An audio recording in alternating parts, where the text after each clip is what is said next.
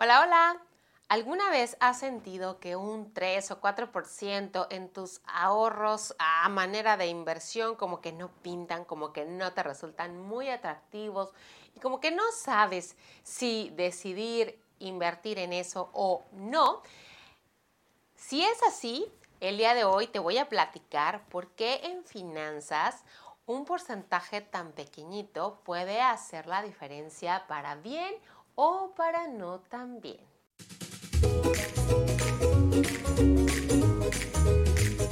Y mira, esto te lo quiero contar porque el otro día, platicando con una persona, salió un tema que también había platicado con, con un alumno meses atrás y me llama mucho la atención.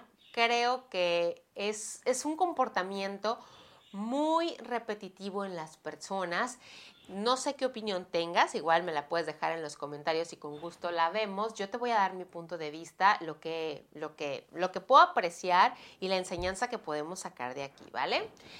Mira, resulta que el otro día estaba en, en el mecánico, me estaban revisando el carro, una persona se me acerca y me pregunta algunas cosas y terminamos hablando de inversiones, ¿va? Entonces en la plática me dice, oye, ¿y cómo cuánto están pagando las inversiones aquí en México? Y yo le dije, no, bueno, pues ahorita con las condiciones actuales, 4%, 5%, este, 3, 5% sería el rango.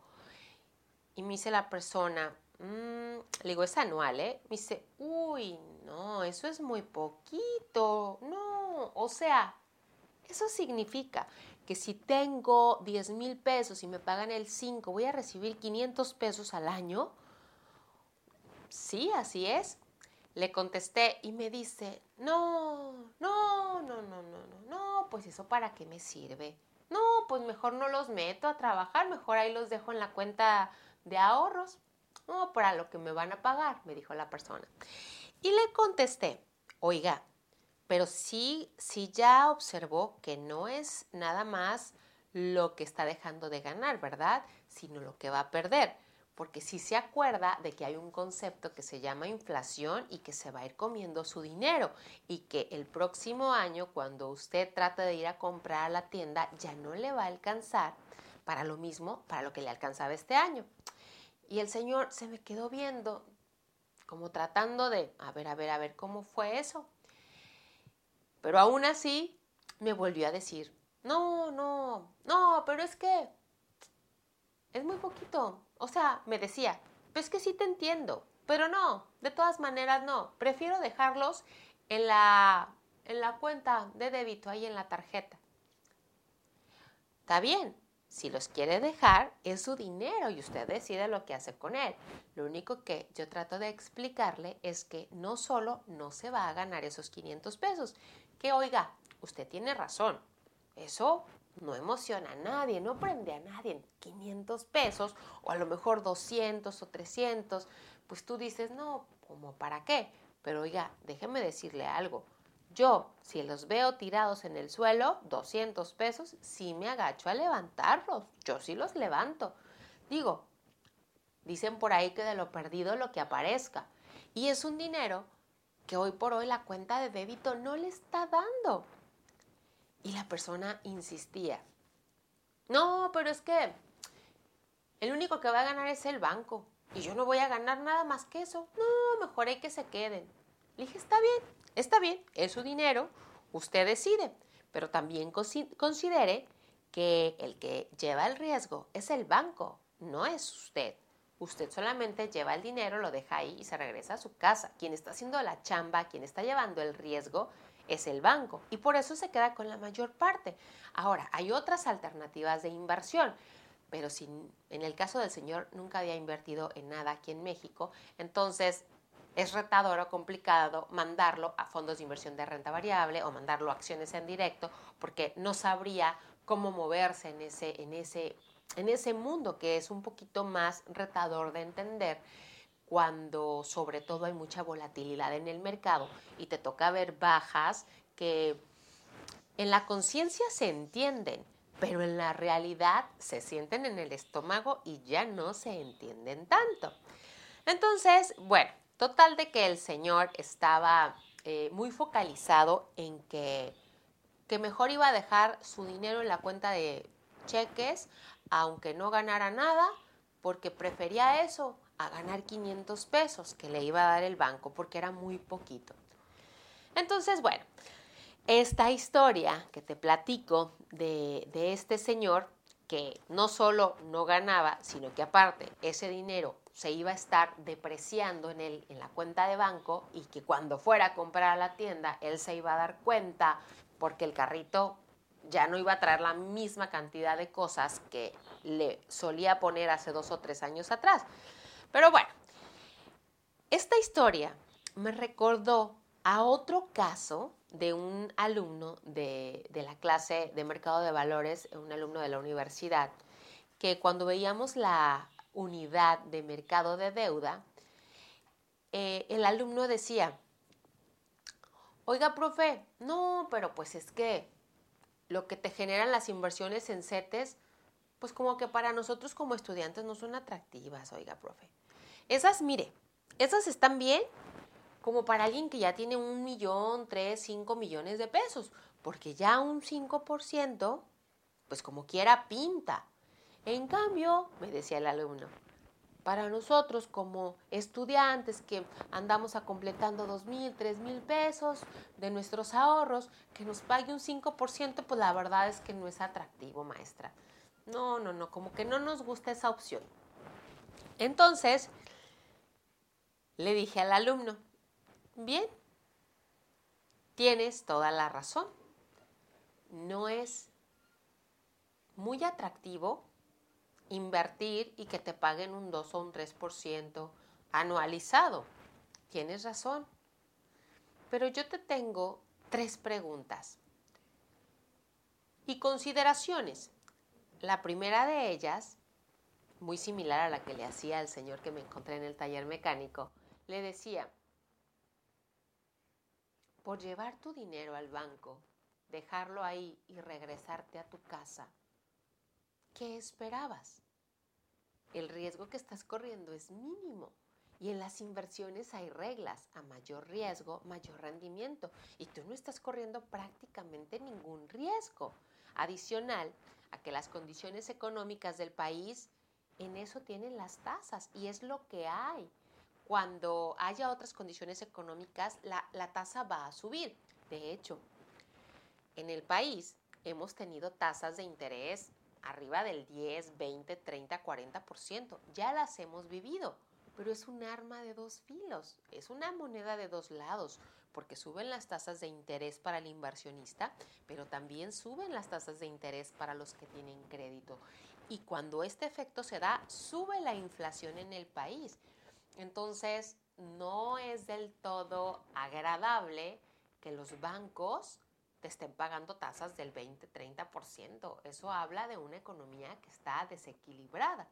Entonces, bueno, hoy por hoy las tasas, con una economía más o menos estable y una inflación muy controlada, están entre un 3 y 5%. Es lo que hay. Y le decía a este alumno, ahora, si tú buscas un interés más alto, perfecto, tú puedes poner un negocio propio, puedes abrir un negocio, y, seguramente vas a obtener muchísimo más que de un 3 o un 5% de, de ganancia. Pero eso te va a implicar levantarte temprano, eh, atender colaboradores, ver tema de impuestos, estrategias de venta, estrategias de marketing, estrategias para cobranza, estrategias de esto, el otro y aquello. Entonces, tus horas hombre van a estar mucho más comprometidas de lo que están en un instrumento conservador. Ahora, si tú quieres un rendimiento mayor, opciones hay y muchas, pero en la medida en la que el interés aumente, el riesgo también va a aumentar y tu compromiso o tus horas hombre, en el caso de un negocio, también se van a incrementar. Entonces, le hacía esta primera reflexión al alumno y le decía, mira, considera otra cosa. Tienes razón. Arriba de un millón de pesos, un 5% ya pinta. Pero ¿cómo es que tú vas a llegar a ese millón de pesos si no empiezas a ahorrar hoy con lo que tienes. Y si hay dos mil, tres mil, diez mil, ah, perfecto. Eso es un excelente inicio para eventualmente alcanzar esa cantidad. Porque ¿cómo es que queremos alcanzar una cantidad grande si no hemos empezado con las pequeñas? Entonces le decía al alumno, ¿cómo le vas a hacer? ¿Cómo vas a completar ese millón? Ok, primero 100 mil, luego 200 mil, luego medio millón. ¿Y dónde lo vas a guardar? ¿Lo vas a dejar abajo del colchón en tanto llegas al millón? No, ¿cierto? Entonces, ese rendimiento, aunque es pequeñito y no pinta, la verdad es que es bastante útil. Al menos, número uno, en lo que completas una cantidad mayor o número dos, que tú agarras mayor experiencia para invertir en otras cosas. Entonces el alumno se me quedaba viendo y todo el salón así como fijamente, ¿no? Así de, wow, esto se pone interesante. Y le dije, punto número tres, lo pongo a tu consideración. ¿O acaso prefieres ser de las personas que dicen, no, bueno, no, pues si me vas a pagar ese rendimiento, mejor me los gasto. No, es que eso no es atractivo. No, mejor dámelos y veo en qué, en qué me los gasto. Porque así hay mucha gente, déjame decirte. Pero sabes que a la vuelta de los años, esas personas luego eh, se dan golpes de, frente y dicen, ¿por qué no ahorré? ¿Por qué me lo gasté? Y me lo gasté en algo que, ah, no sé si valía la pena. Y es bien común encontrar eso, ¿eh?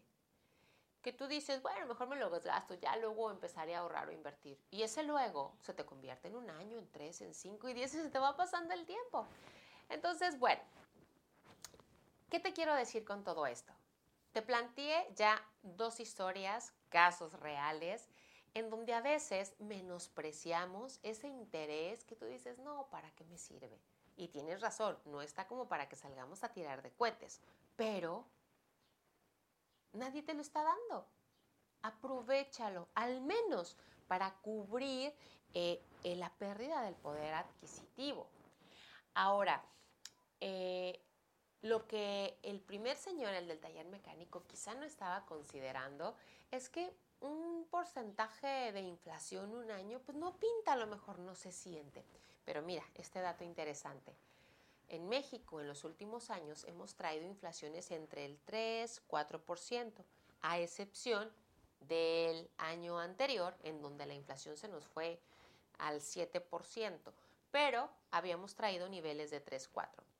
Imagínate ese nivel de inflación durante los últimos 10 años. Estás hablando de que el dinero perdió un poder adquisitivo sobre más o menos un 40%. ¿Te fijas? A lo mejor un 3 no pinta, pero un 40, ah caray, ya es casi la mitad de los ahorros de lo que tenía ahí. Entonces lo que te quiero decir con esto es que en, finanzas, esos porcentajes pequeñitos que tú dices, ay no, ¿para qué los quiero? Son despreciables. Está bien, está bien, pero aprovechalos, al menos en lo que te sale una mejor oportunidad. Ojo, no para gastarte el dinero, sino para hacer crecer el patrimonio. Entonces, bueno, espero que esto que te comparto el día de hoy te sirva y mira, fíjate, eso que ni siquiera tocamos el tema del interés compuesto, que eso es otra historia de eso que tú dices es pequeñito, no pinta, pero que en el tiempo se va haciendo como bola de nieve. Pero ya lo tocaremos en alguna otra ocasión. Por el momento, simplemente te quiero dejar con esta reflexión. No, no solamente es lo que ganas, sino lo que pierdes cuando no aprovechas, eso poquito, lo que hay, aprovechalo, ¿vale? Al menos temporalmente. Y bueno, en los comentarios te voy a dejar algunas ligas que te llevan algunos otros recursos que yo creo que también te van a ser de interés. Y bueno, me encantaría también escuchar en los comentarios, ¿tú qué opinas? O sea, ¿tú qué harías si inviertes el dinero? ¿Qué le hacemos al dinero cuando tenemos y algún ahorro y de repente las tasas de interés no están como para salir a hacer fiesta? O sea, ¿qué hacemos? ¿Vale? Algo tenemos que hacer. Espero que esto te haya servido y nos vemos próximamente. Muchas gracias.